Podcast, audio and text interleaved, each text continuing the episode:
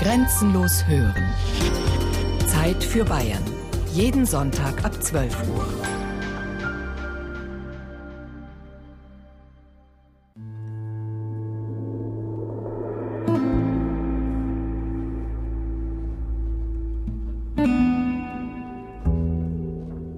Ja, lieber Regen und Wind wie Sonne und kein Wind. Ne? Wir hoffen natürlich, dass wenn sich das Wetterlage noch ein bisschen verschiebt, etwas Wind kommt und nachts aufgrund der Temperaturverschiebungen gibt es meistens irgendwo ein bisschen Wind.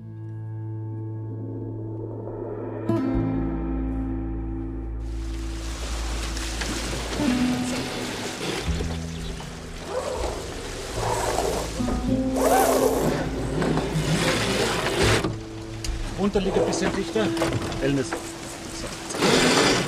Gut, nur weiter langsam. Servus Friedrich, schön, dass du da bist. Servus Christoph, mache ich gern.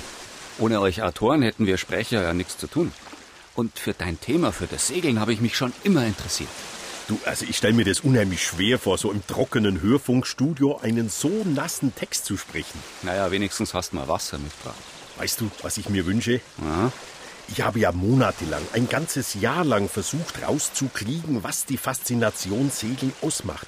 Und jetzt habe ich eine neue, eine zweite Mission, dass du, wenn du jetzt meinen Text sprichst, diese Faszination nachvollziehen kannst, dass sie auf dich quasi überspringt. Obwohl ich vom Segeln keine Ahnung habe? Genau, schau, hier ist mein Logbuch. Da habe ich alles aufgeschrieben, was ich rund um das Segeln am Bodensee erfahren und erlebt habe. Das liest du mir und unseren Hörern jetzt vor. Und dann schauen wir mal, ob es irgendwann bei dir Klick macht und ob du spürst, was die Faszination Segeln ganz genau ausmacht. Da bin ich aber gespannt. Also dann, Leinen und Logbuch los.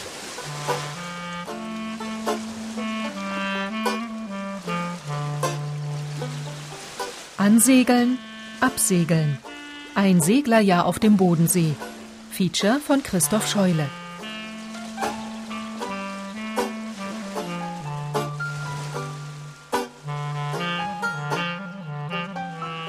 Kurze Rückblende in das Jahr 1795. Auf dem Bodensee versorgen seit 500 Jahren Lastsegler die Hafenstädte am Schwäbischen Meer mit Waren. Die Lustsegler, die geschichtlich erwähnt sind, stammen meist aus dem Adel und von Ländern mit Seefahrertradition. Wie ein gewisser Lord Baltimore, der 1770 am Bodensee ein Segelschiff kaufte, es für seine meist weiblichen Gäste umbauen ließ und den Begriff Lustsegeln sehr frei interpretiert haben soll. Lustsegeln als bürgerlicher Sport, das Segeln um des Segelns willen, fand erst im Februar 1889 mit der Gründung des Lindauer Seglerclubs eine Heimat. Weitere 122 Jahre später meutert der siebenjährige Tobi Lass mir los, müssen alle laufen aus, außer mir, ist mal wieder typisch. Und dann kommen wir wieder als letztes aus dem Hafen raus und, und, und dann haben wir nicht so viele Chancen, Erster zu werden. Der kleine Tobias ist nervös. Die erste Regatta des Jahres steht an, das Ansegeln. Und ihm kann vor Vorfreude nicht schnell genug gehen. Auch meine Versuche, auf die altehrwürdige Holzjacht Passat zu kommen, werden ungeduldig kommentiert. Da kannst du Angst haben, aber muss nicht sein. Vielen Dank. Sonst noch ein Tipp? Also das Wichtigste ist, man fällt nicht ins Wasser. Alles andere gibt sich von selbst, soll ja auch Spaß machen und dann passt es schon. Na prima. Bei einer Landratte kann man offenbar nicht vorsichtig genug sein. Aber schließlich will ich ja der Faszination Segeln auf den Grund gehen, ohne diesen auf dem Bodensee leibhaftig zu berühren. Dazu begleite ich die Familien Ober- und Nürnberger auf ihrer 88 Jahre alten hölzernen Schönheit durch Segeljahr, werde bei der Rundum, der größten Nachtregatta Europas, durchmachen, werde erfahren, warum die katholische Kirche Segeln als Ehevorbereitungskurs anbietet und in meiner Verzweiflung, dass offenbar nur Segler verstehen können, was Segler vereint, wieder die Schulbank drücken, mich den gnadenlosen Prüfungen des berühmten Bodenseeschifferpatents stellen und, ja, versuchen zu segeln.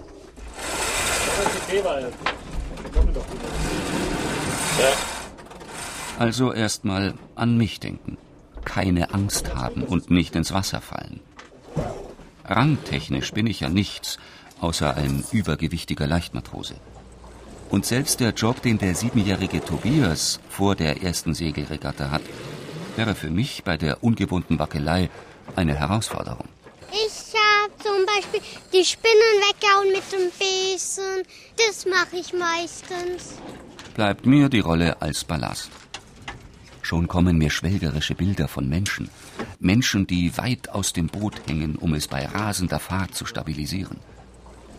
Aber dazu fehlt etwas. Das merke sogar ich. Der Wind. Windstille. Ein Zustand, so lerne ich noch, für den der Bodensee bei Seglern berüchtigt ist. Gerade bei der langen Nachtregatta rundum. Aber zwischen dem, was Laien unter kein Wind verstehen, und der Tatsache, dass alle Boote nun doch irgendwie zur Startlinie fahren, liegen Windwelten. Und an Bord herrscht richtig Action. Ja, jetzt ganz große Tag hier. Müssen wir schauen, dass wir der Küste da vorne nicht touchieren. So, wer bringt das Segel rüber vorne? Die Ball ab, hol Schwung.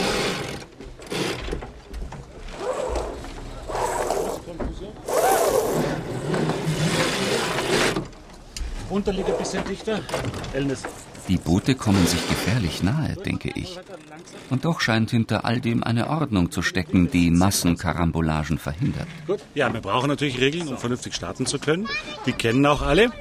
Und generell gilt Backbordbug vor Steuerbordbug. Das heißt, wenn die Segel auf der linken Seite des Bootes sind, habe ich Vorfahrt. Sind die Segel auf der rechten Seite des Schiffes, habe ich nicht Vorfahrt. Und dann gibt es noch, wer höher am Wind fährt, also Lee vor Louvre, der hat auch Vorfahrt, wenn beide auf dem gleichen Bug fahren. Ganz ehrlich, ich habe nichts verstanden. Die Seglersprache ist für mich Latein. Für Nachfragen ist momentan nicht der richtige Zeitpunkt, denn auf meiner Seite kommen wir einem anderen Boot verdammt nahe. Und eine Bremse an Bord ist mir noch nicht aufgefallen. Man kann schreien. Man äh, brüllt Raum, geh auf Zeiten oder was auch immer einem einfällt. Und dann kann man den anderen aufmerksam machen damit, äh, dass wir Vorfahrt haben und nicht der andere. Er kann das natürlich genauso sehen und dann kann es schon mal brenzlig werden. Brüllen hätte jetzt was Befreiendes. Aber es sieht offenbar nur so knapp aus. Wirkliche Zusammenstöße sind selten. Ich kann mich jetzt spontan gar nicht erinnern, dass wir einen Crash gehabt haben in den letzten Jahren. Aber das geht meistens gut, weil jeder weiß, jeder kennt die Regeln. Und dann geht's ran an den Start. Und raus auf den Bodensee. Jetzt wird es entspannter. Kein Wind, kein Stress, denke ich, und blicke hinaus in die Weite. Und es stimmt. Trotz klarer Sicht kann man zum Beispiel niemals von Bregenz nach Konstanz sehen. Grund ist wirklich die Erdkrümmung, die Tatsache, dass sich die Erde bei 65 Kilometer Seelänge immerhin 80 Meter aufwölbt. Ich habe also einen Blick wie auf das offene Meer.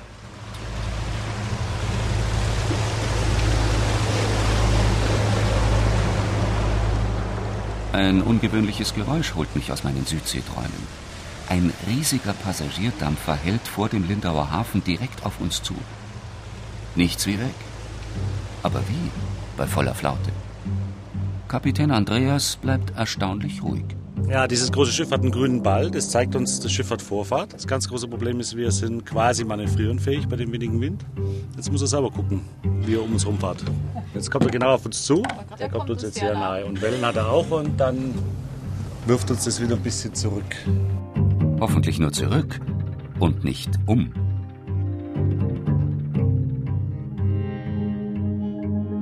Jetzt weiß ich, was gemeint ist, wenn von einer Nussschale die Rede ist. Und wie es sich anfühlt, wenn man drin sitzt.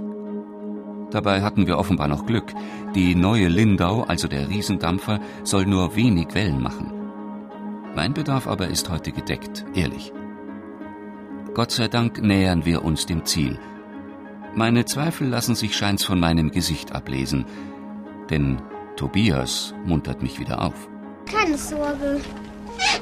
Gewonnen. Bravo, vielen Dank.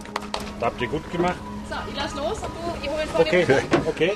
Also lief ganz ordentlich, ich bin zufrieden. Jetzt müssen wir noch schauen, dass wir einen Spinnakerbaum, Vorsicht, Kopf, noch ordentlich herunterbekommen. Okay, und dran. Jetzt meine Füße reinhalten. So, klar am Fall. Katrin, holen rein.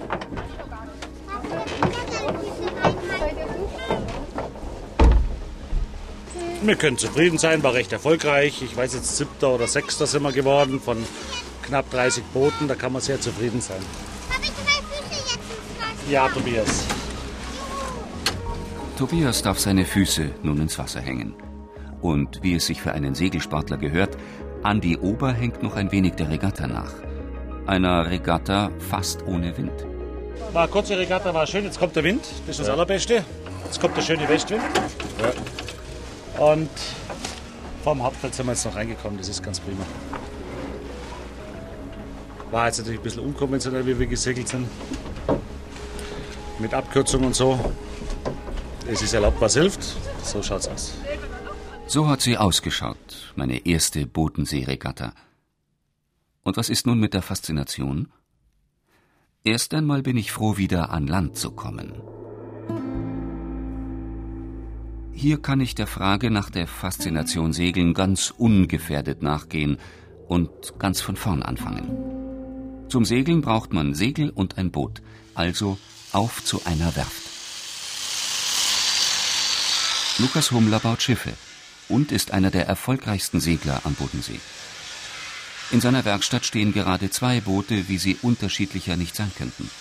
Ein schwarzer Racer, der zusammengeklebt statt gezimmert wird, und ein klassisches Holzschiff. Also der Bootsbau hat sich eigentlich die letzten 100 Jahre immer weiterentwickelt. Also seit, äh, oder 120 Jahre, also seit Beginn der Lustsegelei, wie man so schön gesagt hat früher, hat sich der Segelsport immer gewandelt. Auch um die letzte Jahrhundertwende, also sprich von 1899 auf 1900 gab es schon wahnsinnig viel Innovation im Bootsbau. Äh, damals natürlich noch für die Großkopften und für den Kaiser. Es gab die Sonderklasse zum Beispiel. Das war ein Boot, das also vor 100 Jahren äh, mit zu den schnellsten Schiffen gehört haben. Und die waren schon so innovativ. Sie hatten aber nicht, wie hier jetzt an diesem Schiff zu sehen, Kohlefasermaterial und Epoxidharz Harze, also sprich ganz hochmoderne, hochfeste Kleber. Das gab es ja vor 100 Jahren natürlich noch nicht. Die kamen zwar schon kurz vor dem Zweiten Weltkrieg in Masseneinsatz bei Leichtbauten im technischen Sinne, aber im Bootsbau ist dieses Material eigentlich erst seit, ja, kann man sagen, 30, 35 Jahren eingezogen. Wir haben jetzt hier gerade zwei Beispiele in der Werkstatt stehen. Das eine ist ein Hightech-Racer, der, äh, ich sage mal, weit über 100.000 Euro kostet. Ist natürlich ein Neubau mit, wie gesagt, auch teuren Materialien. Und daneben dran steht ein Gebrauchboot, das ist zehn Jahre alt, durchaus genauso segelfähig und für den Bodensee erfüllt den gleichen Zweck. Und ich meine, wenn ein Familienvater heute kommt und sagt, ich will so ein Gebrauchboot kaufen, dann würde ich mal sagen, in der Größenordnung müsste zwischen 30 bis 50.000 Euro ausgeben. Und ich meine, der Segelsport beginnt aber bei der kleinen Jolle, wo auch, ich sage mal, eine kleine Familienjolle mit für zwei bis drei Personen oder auch mal vier geht los, vielleicht bei 8 bis 10.000 Euro im Neuwert. Und Gebrauch, der Gebrauchmarkt ist riesig. Es gibt also genügend Gebrauchboote ab 2 bis 3.000 Euro aufwärts. Also das ist nicht unbedingt so, dass es sehr teuer ist. Seitdem heißt es auch im Bootsbau schneller, höher und vor allem leichter. Jedes Kilogramm weniger kostet 1000 Euro mehr. Vom Geldbeutel soll die Faszination aber dennoch nicht abhängig sein, meint auch Andi Ober, der neue Präsident des Lindauer Seglerclubs.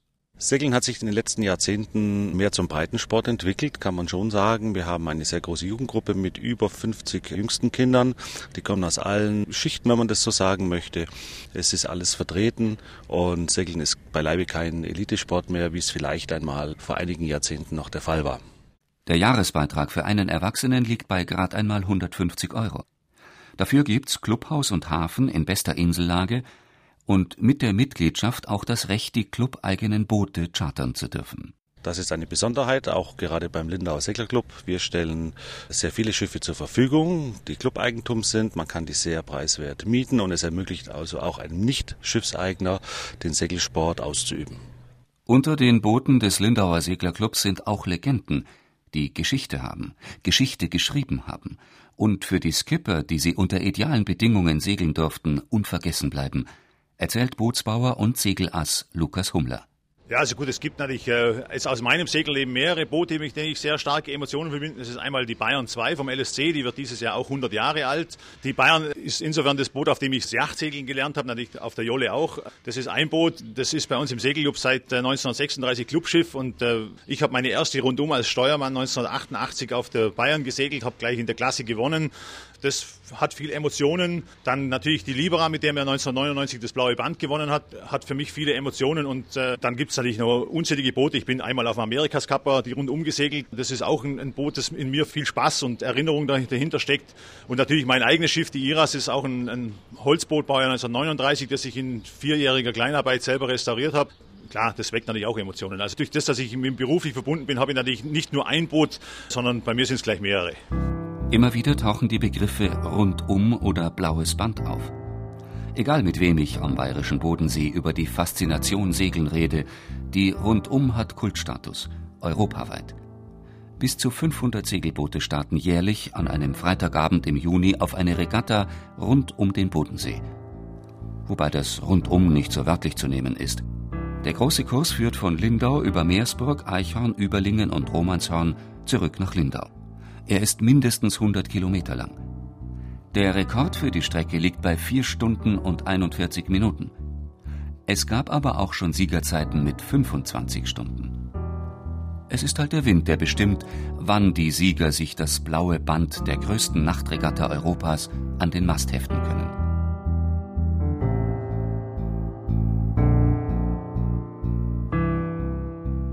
Die langjährige LSC-Präsidentin Christine Holz meint, ja, die Faszination ist einfach das in die untergehende Abendsonne hineinzusegeln, dann nachts ohne genau das Wasser beobachten zu können, den Wind zu spüren und man segelt eigentlich innerhalb seiner eigenen Klassenkonkurrenz. Es ist kein Sieg ums blaue Band in der Masse der Teilnehmer. Es sind ein paar wenige, die darum segeln können, die auch das Potenzial dazu mitbringen. Alle anderen finden einfach diesen Wettbewerb, der außergewöhnlich ist, weil er in der Nacht stattfindet, spannend. So wie Rudolf Köhnen. Er hat 25 Mal an der Rundum teilgenommen. Das ist eine kolossale Faszination, vor allen Dingen, wenn der Himmel bedeckt ist, wenn kein Mond sieht. Man sieht die Schiffe nicht mehr. Alles ist sehr ruhig, obwohl 400 Schiffe auf dem Wasser sind. Es ist aber ruhig. Und wenn morgens der Tag erwacht, auf einmal sieht man ein paar Toplichter und erkennt, aha, da ist ein Gegner, da ist ein Gegner. Und dieses in den Tag reinzusegeln, ist was Faszinierendes. Ganz besonders schwärmen natürlich die wenigen, die sich als blaue Bandsieger in die Seglerannalen eintragen konnten von der ganz besonderen Atmosphäre der Regatta. Thomas Schäffler zum Beispiel. Das ist eine Hassliebe. Man sagt jedes Mal, Absteig machen wir nimmer und dann drei Monate später sagen, machen wir natürlich wieder mit. Ne? Ist halt einmal im Jahr, ist eine Nachtregatta und es hat schon ihre eigene Spielregeln. Man muss den See relativ gut kennen, dass man weiß, wo die Winde einsetzen oder wo sie vor bei diesen Wetterlagen kommen könnten, sagen wir mal so. Und ist aber trotzdem immer ein bisschen Lotteriespiel dabei und man macht es einfach mit. Und das immer wieder.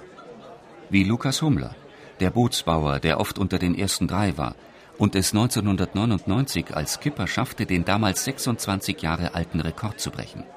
Nach fünf Stunden und 36 Minuten war er bereits im Ziel. Bei Nacht sind alle Katzen grau, man sieht die Gegner nicht unbedingt sehr gut, man äh, muss sich orientieren, das ist eine gewisse Herausforderung. Es ist spannend, wenn es dann in der Früh dämmert und hell wird und man sieht plötzlich, wo seine, die Gegner oder Nicht-Gegner sind oder wo ich mich befinde, zwischen welchen Größen von Schiffen oder vielleicht auch Größen von Seglern. Das ist sicherlich ein Reiz und dass die rundum ist, ist dadurch schon allein Faszination, dass es wirklich, glaube ich, so, weil ich weiß, die einzigst wirkliche Nachtregatta ist, die es in den Binnenrevieren gibt. Hier muss es doch klappen, die ultimative Antwort auf die Frage zu kriegen, was die Faszination Segeln ausmacht. Mit Segeln kann ich nicht. Ich brauche noch den Überblick vom Startschiff aus, den Blick auf Gesichter und Emotionen, um diese oft mystische Verklärtheit in Seglergesichtern in ganz bestimmten Momenten greifen und dann dokumentieren zu können. Eines wird schnell klar, so Christine Holz. In den Stunden vor der Rundum geht es nur um eins – das Wetter. Ich habe heute Morgen noch Meteo Schweiz Segelwetter geguckt. Da heißt es äh, zum Start könnte es hier noch einen Nordost geben mit zwei Windstärken, was wunderschön wäre. Aber nachts um zwölf soll der Wind wegfallen. Und das wäre natürlich tragisch, weil dann wieder eine Situation entsteht wie letztes Jahr. Wenn morgen schönes Wetter ist und es warm ist, wird es wieder sehr, sehr flau werden. Der Wind, aus dem nun mal die Seglerträume sind, macht sich oft rar am Bodensee. Und für diese rundum sieht auch mit Thomas Schäffler ein ehemaliger Champion so richtig flau. Ja, lieber Regen und Wind wie Sonne und kein Wind. Ne? Wir hoffen natürlich, dass wenn sich das Wetterlage noch ein bisschen verschiebt, etwas Wind kommt und nachts aufgrund der Temperaturverschiebungen gibt es meistens irgendwo ein bisschen Wind. Aber es wird sehr schwachwindig werden vermutlich. Die perfektionierten Wettervorhersagen sind Segen und Fluch zugleich. Segen, da sie heutzutage über Handys ständig abrufbar sind und Segler schützen können. Fluch, da sie bei Flauten- oder Schlechtwettervorhersagen mittlerweile so genau sind, dass sie einem Segler einen geplanten Turn schon Tage vorher versauen können. Wir liegen im Einfluss des Föhns und der Föhn ist am Bodensee eine Besonderheit, vor allem im Bereich der Bregenzer Bucht, also sprich in Lindau bis so Langenargen, Wasserburg, äh, strahlt der oft aus. Und ich meine, da gibt es Situationen, wo man sagt, der Bodensee hat seine eigenen Wettergesetze. Natürlich heutzutage, wo ich mit jedem äh, Handy, mit jedem Fernseh, mit jedem Radiosender, den ich anmache, kriege ich heute äh, Wetterinformationen, die par excellence sind. Also man kann wirklich sagen, wenn ich dran zurückdenke, vor 20 Jahren hat man gesagt, wie wird's Wetter morgen sein? Ja, das sage ich dann morgen Abend, dann weiß ich sicher. Heute kann ich ins Internet gehen oder nebst auf meinem Handy habe ich eine Wetter-App und dann gucke ich da rein und dann steht da drin, ja, heute ist Montag, also am Donnerstag ist das Wetter schön und ich kann jetzt ein Beispiel erzählen vom letzten Jahr. Da hatten wir eine Veranstaltung im Lindauer Seglerclub. Da hätten wir eigentlich mit Gästen segeln wollen, also haben alles organisiert gehabt und auf meinem Handy hat also am Sonntagmittag um zwei die Wettervorhersage gesagt, am Mittwoch um 12 Uhr kommt ein Föhnsturm. Und es war wirklich so, man hätte die Uhr danach stellen können, so genau waren die Vorhersage. Also Mittwoch um 12 Uhr war sieben Windstärken und wir mussten leider die Veranstaltung absagen. Absagen wegen Sturm? Das droht an diesem Rundumwochenende eher nicht. Und doch ist Andi Ober, der Präsident des Lindauer Seglerclubs, nicht undankbar, dass er gleich zu Beginn seiner Rundumkarriere eine richtige Starkwindrundum erleben und überleben durfte. Das war in den 70ern und da war ich durchaus noch kleiner und die erste Rundum war auch gleichzeitig die mit dem meisten Wind, die ich hier erlebt hatte. Und da ging es schon ganz schön zur Sache und dann hatte ich richtig Respekt davor, seit dem Zeitpunkt. Es äh, brachen Masten, ein äh, Segler verlor sein Leben, er ist ertrunken und äh, das war dann schon eine enorme Erfahrung damals. Meine erste Rundum wird auch in ewiger Erinnerung bleiben. Das Bild vom Startschiff aus, wie sich 500 Schiffe in einer Linie vor dem Lindauer Hafen aufreihen und sich gute Startpositionen zu erkämpfen versuchen. Das ist, sage ich jetzt einmal, unbeschreiblich. Es ist, als ob diese so ruhige Art der Fortbewegung, still im Einklang mit der Natur, plötzlich zu einer erschreckenden Aggressivität findet. Die Geräusche der Segel, das Rufen der Skipper, das Publikum auf dem Startschiff und dieses Countdown-Fieber, noch drei, zwei, eins, die Boote aneinander wie Galopper vor dem Start. Für Lindaus Oberbürgermeisterin Petra Seidel, selbst eine erfahrene Rundumseglerin, auch beim Zusehen immer wieder spannend. Ja, das ist faszinierend. Ich denke, das merken Sie auch. Das ist so eine gewisse Elektrizität, die jetzt hier plötzlich entsteht. Der Funke, der springt rüber und wir sind jetzt hier auf dem Startboot und da sieht man ja, wie also die Crews jetzt sich fertig machen. Sie sehen es auch, sie äh, ziehen sich auch schon richtig an für die Nacht, das Ölzeug an, was richtig ist, denn es wird kühl. Naja, und die Spannung, die überträgt sich auch hier auf diejenigen, die hier auf dem Startschiff sind, habe ich so das Gefühl. Nicht? Wobei sich dann die Spannung beim Start so weit entlädt, dass ich zunächst nachfrage, ob überhaupt schon Start war. Sie sehen jetzt dieses Schiff, dieses Schlauchboot, das fährt jetzt praktisch die Startlinie ab, dass die Segler sehen, wo ist jetzt genau die Linie, wo darf ich nicht rüberfahren. Also, die Rundum ist gestartet. Es passiert gar nichts. Ne? Also als Laie schaut es so aus, als ob nichts passiert. Aber das ist ein schönes Bild. Es ist mehr ein meditatives Segeln heute. Wollte ich gerade sagen, zuschauen, entspannen, nachdenken. Ja, es passiert eigentlich gar nichts. Unglaubliche 45 Minuten dauert es, bis die letzten Schiffe überhaupt die Startlinie überquert haben. Was haben wir denn jetzt momentan an Windstärke? Also als Laie würde ich sagen, es ist 0, 0 bis 0,5. Also ganz wenig. Also der Albtraum der Segler eigentlich. Der Albtraum der Segler, ja. Vor allem für die Nicht-Hightech-Boote wird so die Regatta zur echten Geduldsprobe. Umso erstaunlicher, wie die Kevlar- oder Kohlefaser-Katamarane ohne spürbaren Wind solch eine Geschwindigkeit erreichen.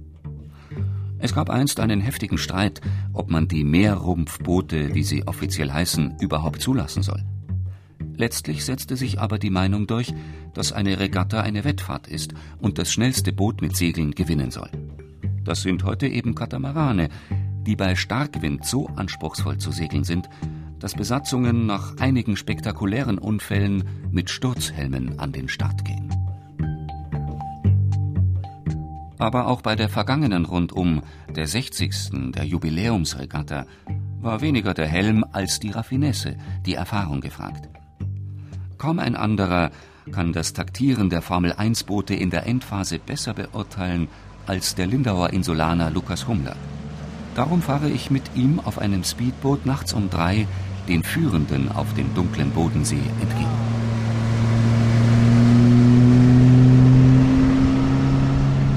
Dann dauert es nur wenige Sekunden. Und Lukas Hummler kann die Taktik der führenden Boote analysieren, wie ein Schachspieler die Züge seines Gegners. Ja, also wir sind so quer ab vor ungefähr Moor, Backerloch, Gemeindegebiet Kressborn, Langenargen. Vor uns ist eine Ventilo 28. Ich kann allerdings nicht erkennen, wer es ist. Die Windrichtung ist ein leichter Süd-Südostwind. Das ist ganz typisch hier für die Gegend um die Uhrzeit. Das heißt also, wir haben so aus dem Rheintal strömt so eine leichte Brise, maximale Windstärke raus man sieht jetzt schon wieder, wir sind hier gerade zwischen den beiden führenden Booten und man sieht schon, der Führende ist also schon wieder taktisch unterwegs und hat also eine Wende gemacht, weil der andere, der ihm folgt, vermute mal, dass das die Extreme 40 von Hagara ist. Die folgt ihm also und ist ein bisschen weiter in Louvre und er hat sofort gemerkt, wie er die Höhe verloren hat, dass er gedeckt hat, hat sich sofort umgedeckt auf äh, Steuerbord Bug und fahrt jetzt wieder Richtung Österreichs Ufer. Aber er muss einfach von der Taktik her immer in der Linie vor ihm bleiben, weil dann kann er ihn decken. Decken heißt einfach, er wird immer versuchen, zwischen der Ziellinie, die zwar nur 15 Kilometer weg ist, und dem Schiff zu bleiben, um einfach sicher zu sein, dass er ihn kontrolliert. Decken heißt kontrollieren. Es ist wohlgemerkt mitten in der Nacht. Wirklich dunkel und still. Ab und zu geht eine Taschenlampe an, die die Segel beleuchtet. Sie kontrollieren die Segelstellung. Mein Katamaran hat ja die Eigenschaft, dass er eigentlich schneller segeln kann wie der Wind. Und wenn das Schiff praktisch Geschwindigkeit aufnimmt und er sein Segel nicht sieht, dann fällt unter Umständen vorne das Vorlieg, also das ist die vordere Kante vom Segel ein, was ihm nicht ein optimaler Trim ist. Und deswegen leuchtet er immer wieder rein, um zu sehen, dass sein Segel richtig steht und, und auch den maximalen Vortrieb erzeugt und so weiter. Und so weiter heißt für den blauen Bandgewinner ganz normale Rundum-Seglertaktik. Während heute GPS und damit Navigationsgeräte erlaubt sind und jeder zu jeder Sekunde auf seinem Handy sehen kann, wo er ist, war das bis vor wenigen Jahren noch ganz anders. Und es ist kein Seemannsgarn, dass damals das Wichtigste auf der Rundum ein guter Riecher war. Nein, da ist äh, wirklich was Wahres dran. Natürlich heutzutage im Zuge der modernen Industrieproduktion sind die Filteranlagen der Industrieanlagen natürlich viel besser geworden. Aber wir haben zum Beispiel in dem Lochau-Grenzübergang haben wir eine Stärkefabrik und die hatten früher keine so guten Filter. Und wenn es in Lindau einen leichten Südostwind hatte, dann konnte man die Firma Deuring riechen. Dann wusste man genau, aha, der Wind kommt jetzt genau aus der Richtung Lochau. Oder wir haben die Firma Metzeler in Lindau, die produzieren äh, Gummiteile für Automobilindustrie. Auch das riecht man, wenn es die richtige Windrichtung hat. Natürlich jetzt nicht in Konstanz und nicht in Roma Romanshorn oder Überlingen. Aber natürlich gibt es dann äh, in Überlingen vielleicht eine Großbäckerei, wenn man weiß, aha, ich rieche die Großbäckerei, ich weiß, da ist eine Bäckerei, die um 2 Uhr nachts bäckt und ich rieche plötzlich frische Laugenbrezeln, dann sage ich, aha, der Wind kommt vom Land. Das ist ja ganz klar. Das ist also eine ganz einfache Sache. Das, und es gibt wirklich Leute, die sagen, man kann die Orientierung riechen. Das waren noch Zeiten. Der führende Schweizer Stefan Stähli muss in dieser Nacht nicht schnüffeln. Sein Katamaran Sonnenkönig zieht auch bei Finsternis seinen Weg. Einsam, aber wenigstens nicht ganz so still, finden sie im Morgengrauen das Ziel in Lindau. Wenig Wind, aber hat richtig Spaß gemacht, ja. Ja, ich denke, also beim Start oder so waren wir nicht ganz vorne mit dabei. Und dann, als die Winde weniger und drehender wurden, haben wir auch ein paar Chancen gesehen und dann genutzt. Aber war sicher schwierig, also die Verhältnisse und äh, war sicher auch noch ein bisschen Glück mit im Spiel, ja. Schweizerisches Understatement. Seiner selbstverständlichen Pflicht ist er sich mit der Anlandung an bayerischen Ufern bewusst. Ja, ich glaube, jetzt gehen wir eine Weißwurst zuzeln, wie sich das hier so gehört, oder? Freuen wir uns drauf, ja. Nach neun Stunden und 20 Minuten darf man von einem gesunden Appetit ausgehen. Auch wenn es erst 5 Uhr morgens ist und Weißwürst eigentlich keine Diätkost für Profisportler sind.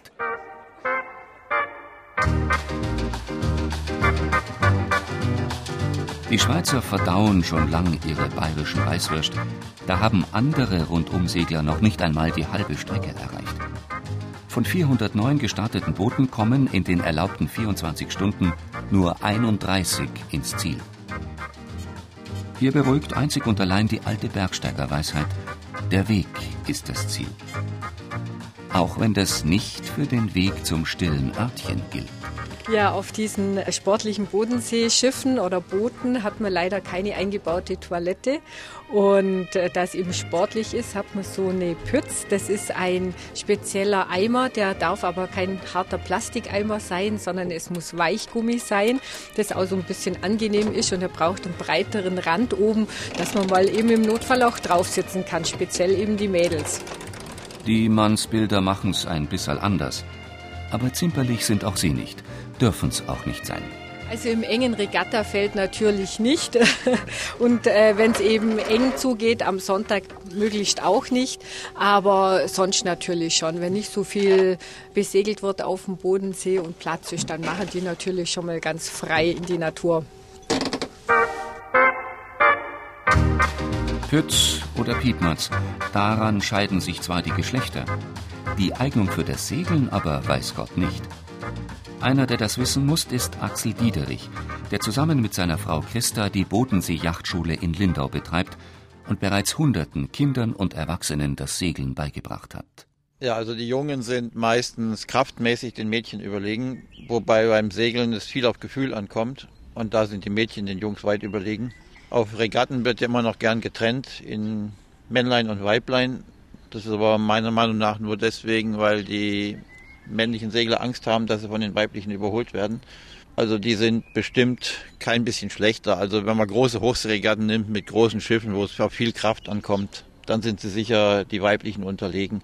Aber auf Jollen, wo viel auf Gefühl ankommt, sind sie weit überlegen. Also dürfte die Arche Noah wohl eher eine Arche Mama gewesen sein. In einen Disput darüber würde ich allerdings niemals einsteigen, denn die Bibel hat das Überleben der Menschheit schließlich schon vor Urzeiten einem Lastensegelboot anvertraut. Ist das auch der Grund dafür, dass es in Lindau am Bodensee einen katholischen Ehevorbereitungskurs auf dem Segelboot gibt? Als Ehevorbereitungskurs ist Segeln eine wunderbare Gelegenheit, sich als Paar nochmal kennenzulernen und einer ganz anderen Aufgabe. Die Atmosphäre ist sehr schön, wenn einfach die Sonne kommt oder wie letztes Mal dann wunderschöne Regenbogen da waren. Aber das Segeln an sich bietet natürlich auch sehr viele Parallelen zum alltäglichen Leben. Das kann das Ziel sein, das man sich gemeinsam stecken muss, die Aufgabe, die man gemeinsam bewältigen muss. Das Dritte, was wir dann bei diesem Segeltörn immer gerne machen, ist, dass wir in dieser schönen Atmosphäre noch so Grundlagen zur Kommunikation und zur Vorbereitung an sich geben. Peter Eisele ist Gemeindereferent von St. Ludwig in Lindau, Kommunikationstrainer und natürlich begeisterter Segler. Er braucht keine Stürme als Survival-Event für Brautpaare. Nach dem Motto Drum binde, wer sich ewig bindet, sich auch an den Mast, ehe er mitsamt dem Schiff untergeht.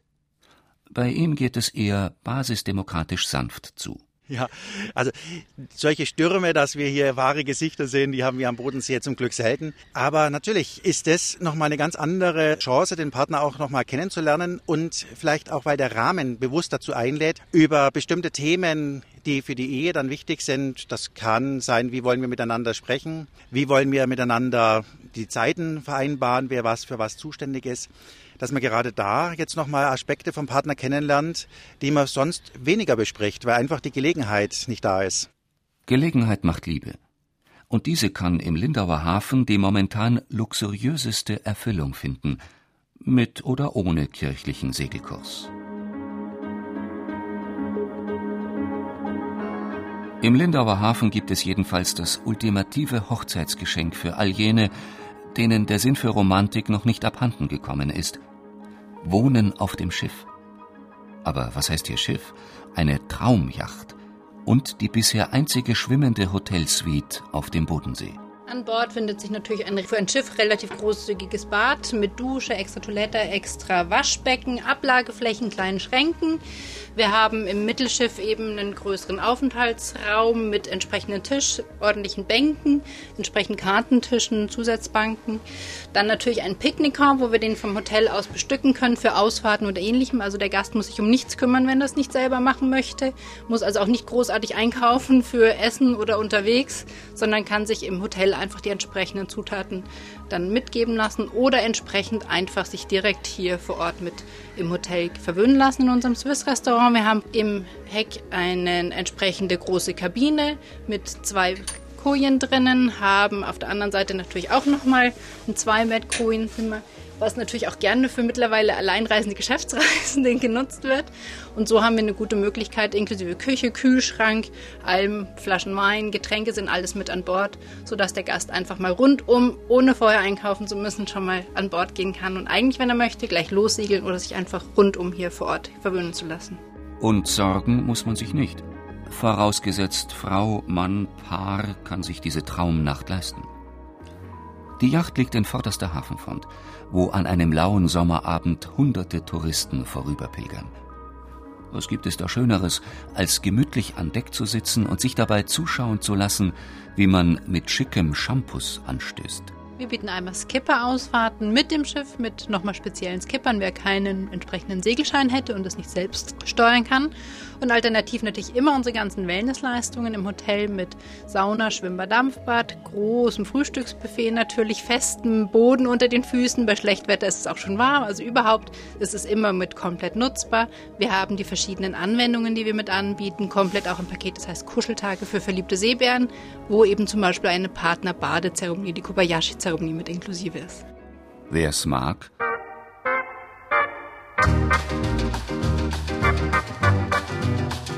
Ich bin immer noch auf der Suche nach der Formel, die die Faszination Segeln erklärt. Frauen, so der Segellehrer Axel Diederich, sind ja die besseren Segler. Und offenbar finden sie selbst auf engstem Raum Platz für alles, was Frauen Spaß macht. Bewusst auch ohne Männer. Genau so ist es. Also wenn es einen dann wirklich mal packt, dann ist das Genuss pur. Das ist für mich der Inbegriff von Entspannung, das Segeln. Das ist also kein Stress, sondern da kann ich wirklich alles andere vergessen und kann entspannen.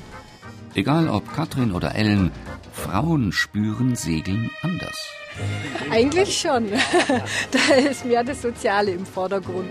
Das Zusammensein, eine schöne Flasche Rotwein trinken bei schöner Aussicht, bei Sonnenuntergang, da geht es mehr ums Happening. Das ist eigentlich eine feste Gruppe, so Mittwochabends um sieben und das sind so unsere ganzen Freundinnen, äh, sind so bis zu zehn Leute, je nachdem, wer gerade Zeit hat.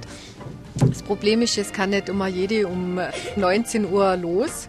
Aber es ist immer eine feste Mannschaft von fünf eben bis zehn Leuten. Und es ist sehr nett. Und je nachdem, eine bringt mal Kisch mit oder Käsewürfelchen oder Rotwein oder Bodenseesekko. Also es ist immer sehr nett und manchmal auch sehr, sehr sportlich, eben windabhängig. Und wieder sind wir beim Wind. Droge und Erfüllung eines Seglerlebens. Ja, das ist schon so. Ich meine, natürlich, wenn man in einer so gottbegnadeten Gegend wie Lindau aufgewachsen ist und das auf der Insel, wir sind von Wasser umgeben. Das Wasser ist äh, nicht mal weiter als 300 Meter vom Elternhaus entfernt. Da ist es schon so, dass man in jungen Jahren die Faszination hatte, wenn sobald der Wind richtig war und natürlich auch der Ehrgeiz da und dann komm jetzt auf ins Segeln. Ich meine, ich habe dummerweise noch meine Schulzeit hier in der Realschule verbracht, die ist gerade abgerissen haben vor ein paar Monaten und habe einen Fensterplatz hinten links gehabt und habe immer sehnsüchtig schon um halb zwölf auf den See geguckt, wie heute Mittag um zwei ins Wetter wäre und dann oder das Wasser oder der Wind. Und natürlich hat da manche Hausaufgabe äh, das Nachsehen gehabt und der Segelsport den Vorteil. Seine Leidenschaft fürs Segeln hat Lukas Hummler zum Segel- und Bootsbauprofi am Bodensee werden lassen. In der Leidenschaft steckt das Leid. Und das ist bei Hummler durchaus wörtlich zu nehmen. Also bei uns war es so, dass äh, eigentlich meine ganzen älteren Geschwister alle schon gesegelt sind und wir hatten da an Großvaters Grundstück hier am Ende des Hafens hatten wir ein Gartengrundstück und ein Freund der Familie hatte in München sich eine kleine Flying Junior Jolle gebaut. Die hat er dann 1968 oder so gedacht, naja komm, die lege doch zu meinen Freunden in den Garten und dann haben wir die da an der Boje gehängt und so habe ich mit neun, zehn Jahren angefangen zu segeln. Meine Geschwister waren zum Teil schon im Segelclub und dann haben meine Eltern mal eine Warrior Jolle für die Familie gekauft und dann ist leider tragischerweise meine Schwester beim Segelsport, äh, beim Baden ertrunken also nicht beim Segeln in, in dem Sinne, sondern beim Schwimmen. Und dann haben meine Geschwister das alle aufgehört und ich bin der Einzige, der eigentlich dann intensiv das noch mehr betrieben hat. Es war schließlich eine Mischung aus Trauer und Passion, die ihn weitersegeln ließ. Weite, Wind und Wellen.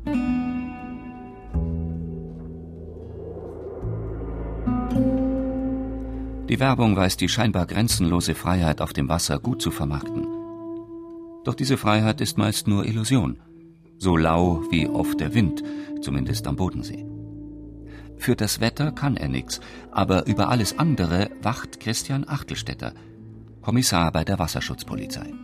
Hier gibt es also auch eine Promillegrenze und zwar ist es hier auf dem See für die Sportschiffe generell 0,8 Promille. Also bei 0,8 Promille sagt der Gesetzgeber ist hier sozusagen Schluss. Es ist allerdings nicht so, dass man vorher nicht auch schon belangt werden könnte.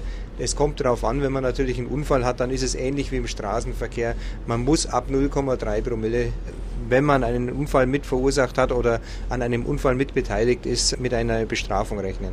Es nützt leider auch nicht, sich in internationale Gewässer auf dem Bodensee zu verziehen. Die gibt es zwar, aber rechtsfreier Raum wie auf den wirklichen Meeren sind sie nicht. Nein, so ist es also nicht. Es ist zwar ein internationales äh, Gewässer, aber es ist alles geregelt. Es gibt keine Grenzen auf dem Bodensee, also keine Hoheitsgrenzen, so muss man das sagen. Deswegen wurde der See in sogenannte Vollzugsbereiche eingeteilt. Das heißt also, die Länder haben vereinbart zur Überwachung des Schiffsverkehrs, dass wir hier eben Vollzugsbereiche haben. Also das ist also kein Niemandsland und kein rechtsfreier Raum hier. Also ein Piratenkapitän würde keine Rückzugsinsel finden aber die gab es sowieso nie auf dem braven Bodensee. Solange ich im Dienst bin, hat es noch keine Piraten gegeben. Ich weiß aus einem, sage ich mal, sehr alten Buch aus den 50er Jahren, dass hier schon gewisse Streitigkeiten da waren. Ich möchte es jetzt nicht als Piraterie bezeichnen, aber es gab schon Streitigkeiten zum Beispiel um Fischereirechte. Da ging es eigentlich relativ früh los. Und da haben also auch damals die Länder oder die Herzogtümer, je nachdem, was es für ein Zeitraum war, immer wieder mal eingreifen müssen und dann sich zusammengesetzt und äh, manchen Fall klären müssen. Mein Fall ist komplizierter. Ich soll, will, muss klären, was die Faszination Segeln ausmacht. Erzählen können mir viele vieles. Und es ist ein laues Lüftchen und die Sonne scheint oder man segelt in den Sonnenuntergang, dann ist das äh, Segeln auch ein Stück weit Entspannung, Romantik, Erholung. Man fährt aufs Wasser raus und mit dem Moment, wo man die Leinen hinter sich am Land liegen lässt und auf dem See ist, ist eigentlich alle Sorgen mal für ein, zwei Stunden weg. Aber man ist eigentlich auf den Wind angewiesen, aufs Wetter. Man muss ständig gucken, wie kommt der Wind, was macht das Wetter, kommt ein Gewitter. Und äh, man ist halt wirklich weit weg von allen Alltagssorgen. Man ist auf dem See draußen und man vergisst eigentlich alles, was war oder ja, was sonst zukommt. Ah, da gibt's ganz vieles. Die Faszination für mich ist einerseits, wenn es tatsächlich ein bisschen wilder wird, wenn hm, das Prickeln kommt, der Wind auffrischt und man merkt, dass man sozusagen mit den Elementen kämpfen muss. Auf der anderen Seite gibt es dann diese wunderschönen Augenblicke, wenn der Sonnenuntergang da ist, wenn das Wasser ganz ruhig ist, wenn eine unheimliche Stille auf dem Boot ist. Das sind Eindrücke, die sind für mich einmalig. Dieser Reiz, abends zu starten mit diesen vielen Schiffen, also das hat schon was Faszinierendes. Und natürlich auch die Nacht durchzusegeln und wenn man gut gesegelt ist, morgens einfach das Glücksgefühl, wenn man hier wieder ankommt. War halt das Gefühl, dass man nicht alles selber bestimmen kann, sondern dass man eigentlich vom Wetter geleitet wird. Also man kann nicht sagen, ich fahre jetzt in einer Stunde nach Friedrichshafen oder so, man braucht einfach den Wind dazu. Man ist von äußeren Bedingungen abhängig und muss eben schauen, wie man mit den Windverhältnissen, Wetterverhältnissen, die gerade da sind, zurechtkommt und kann nicht sagen, ich will jetzt unbedingt dahin und ich muss dahin, das geht einfach nicht. Und so kann man halt sagen, das Ganze ist ein bisschen lockerer, weil ich eben schauen muss, was ist überhaupt möglich, was kann ich machen und nicht, was muss ich machen. Und dabei langt ein Blick in die Gesichter, um zu sehen, da ist sie, die Faszination, der ich seit einem Jahr auf Kreuzfahrt hinterher bin. Ich hab's verstanden. Wenn ich es wirklich erfahren will, was die Faszination Segeln ausmacht, muss ich's wohl selber lernen.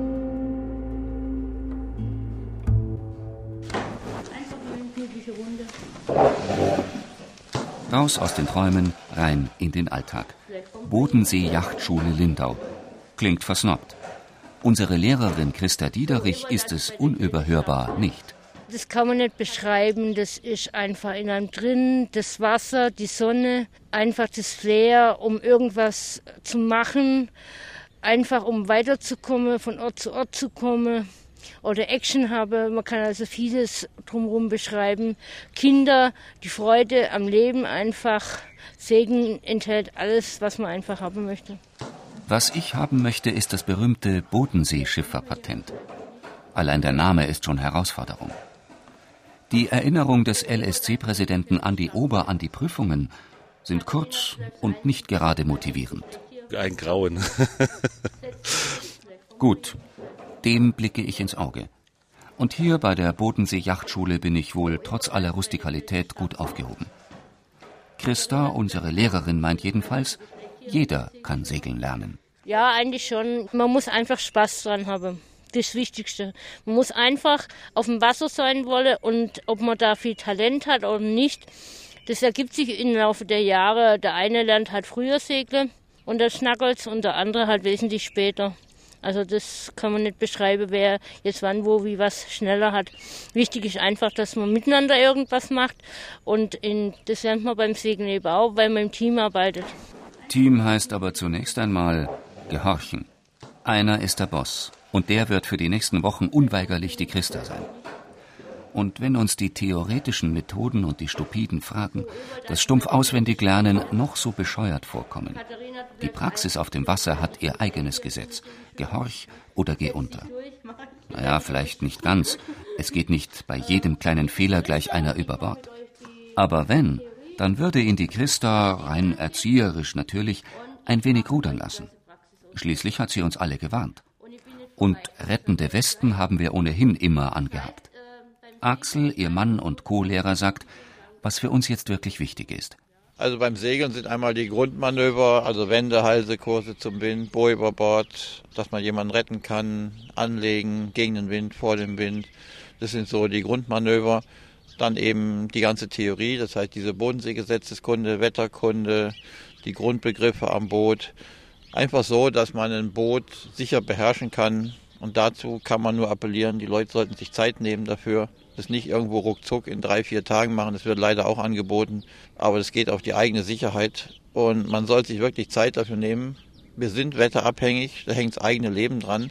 Und dann sollte man sich auch mal zwei Wochen Zeit nehmen, um sowas in Ruhe zu machen. Die zwei Wochen sind immer noch sehr knapp. Man kann danach immer noch nicht sagen, ich kann jetzt segeln. Da kommt immer noch die ganze Erfahrung dazu. Man hat wenigstens mal die Grundbegriffe und das zwei Wochen ist das Minimum. Und ich kann jedem nur raten, sich nicht auf Angebote einzulassen, die kürzer sind als zwei Wochen. Ich habe mich auch nicht darauf eingelassen und will es wissen. Ich mache das Bodenseeschifferpatent. Den größten Druck macht dabei nicht einmal Christa, die Lehrerin. Noch mehr Angst habe ich vor meiner Tochter Theresa. Ihr ständiges Papa, du schaffst es, du wirst Kapitän, liegt wie ein Dampfschiffanker um meinen Hals. Ein Saal im Landratsamt in Lindau. Wie beim Abitur sitzen wir alle an Einzeltischen. Klar, alle Fragen sind theoretisch bekannt, aber welche hundert von den 600 werden wohl kommen? Welchen Mindestabstand müssen Sie zu Beständen von Wasserpflanzen wie Binsen, Schilf und Seerosen Nennen Sie einhalten? die Sichtweite eines gewöhnlichen Lichtes roter und Was grüner ist Farbe. Eine Deviationstabelle. Welche Durchfahrtshöhen haben die Brückenbögen der alten Rheinbrücke bei Konstanz bei einem Pegel von 2,50 Meter Merkmale einer Gaffeltakelung. Wozu dient der Rundturn? Mit zwei Worauf ist beim Slippen eines Sportbootes zu achten? Heißen die Linien gleichen Luftdrucks? Was wird unter Sluptakelung verstanden? Was ist eine Dirk? Und wozu Welche dient sie? Anforderungen werden an Tauwerk gestellt, wozu das für Fallen dient? Der Schotsteg. Man wartet nach dem Test quälende Minuten vor den Türen. Dann kommt direkt das Ergebnis. Bestanden. Ein paar Fehler zwar, egal. Jetzt geht's vom Landratsamt per Pedes zur praktischen Prüfung. Noch bevor einer ins Wasser fällt, sind die Klamotten schon nass. Schon vor der theoretischen Prüfung hatte man Angstschweiß. Jetzt kommt eine noch schweißtreibendere Sorge hinzu. Wird man in der Praxis bestehen? Wird man die richtigen Segel- und Motormanöver wählen? Mann und Motorboot, das ist eine ganz natürliche Einheit. Gashebel vor und ab geht's. Die prüferische Wahrheit sieht anders aus. Mein Anlegemanöver ist ein Graus. Zum Schluss weiß ich gar nicht mehr, in welche Richtung ich überhaupt steuern soll. Ich schwöre, überstehe ich das, werde ich mich niemals mehr über Leute amüsieren, die verzweifelt versuchen, rückwärts einzupacken. Man sieht ja, ich bin ja schon relativ großzügig, weil ich sage, mein Gott, es muss nicht alles ganz perfekt klappen, aber ich muss sehen, dass es kann. So, anlegen. Der zweite Versuch klappt besser. Die vorgeschriebenen Segelmanöver gehen im Team prima von der Hand. Meinem Segelbruder und Souffleur Herbert sei Dank. Ja, es war doch sehr anstrengend. Wir sind jetzt alle erleichtert, damit wir es geschafft haben. Die große Freiheit wartet auf uns. Herbert will nämlich auch gleich noch das Patent für die Meere dranhängen.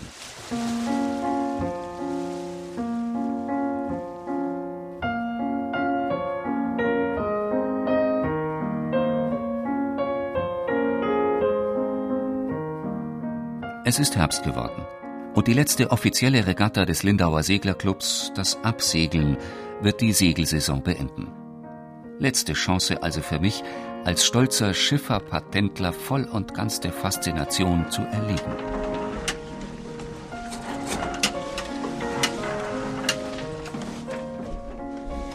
Es ist wieder mal ein fast windstiller Tag. Aber irgendwie passt es zur Stimmung, Bilanz zu ziehen. Die Damen haben das vorerst letzte Wort. Also ich fand es sehr gutes Segeljahr für die Passat mit wenig Wind.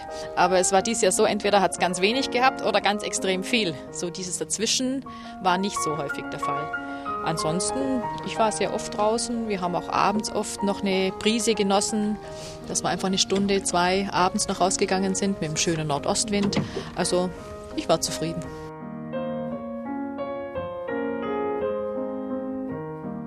Von unserer Warte aus war es toll. Wir haben wunderschöne Ausfahrten gehabt, auch mittwochs abends schöne Ausfahrten mit Sonnenuntergang. Also mir gefällt es jedes Jahr. Man findet immer was Schönes und wir sind ja auch relativ nah dran am Boot, also wir können uns eigentlich das Wetter aussuchen. Selbst die allerletzte Fahrt können wir genießen bei der Stimmung. Wenn man das Vergnügen hatte im Sommer, dann muss man natürlich auch im Herbst das Schiff raustun und wieder dafür sorgen, dass es gut ins Winterlager kommt und im Frühjahr wieder gut raus, damit man wieder eine schöne Saison vor sich hat. Das ist eine riesengroße Halle, wo circa 40, 50 Schiffe ganz eng aneinander drin liegen. Aufhängern oder Aufträdern. Danach schaut man, was man machen muss am Schiff fürs Frühjahr, was alles Arbeit auf einen zukommt. Was auf mich zukommt, weiß ich auch. Nicht mehr reden über oder fragen nach der Faszination Segeln, sondern es ganz einfach tun. So, Mehr steht hier nicht. Und jetzt? Hey Christoph, sag mal, bist du eingeschlafen? Wie? Ach, entschuldige, ich war völlig woanders. Ich war auf dem Boot, das Wasser unter, der Himmel über mir und diese Weite, die Ruhe, man gleitet nur vom Wind angetrieben dahin. Ja, das ist Entspannung pur zum Träumen. Entschuldige, ich war sentimental. Ich wollte dir nur erklären, was die Faszination Segeln ausmacht. Also, hast du sie jetzt nach dieser Stunde verstanden? Ja, hast es mir doch gerade beschrieben, oder?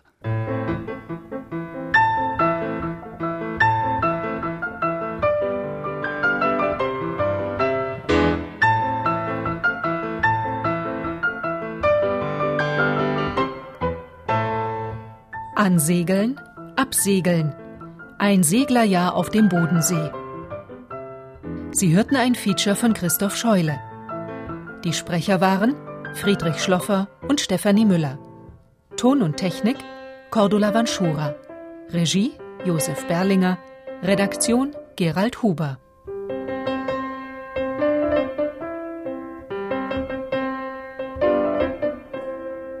Du, ich muss da noch was gestehen. Was denn? Ich hab segeln gelernt. Na. Mit 15, bei Windstärke 6 und bin seitdem nie mehr in einem Boot gesessen.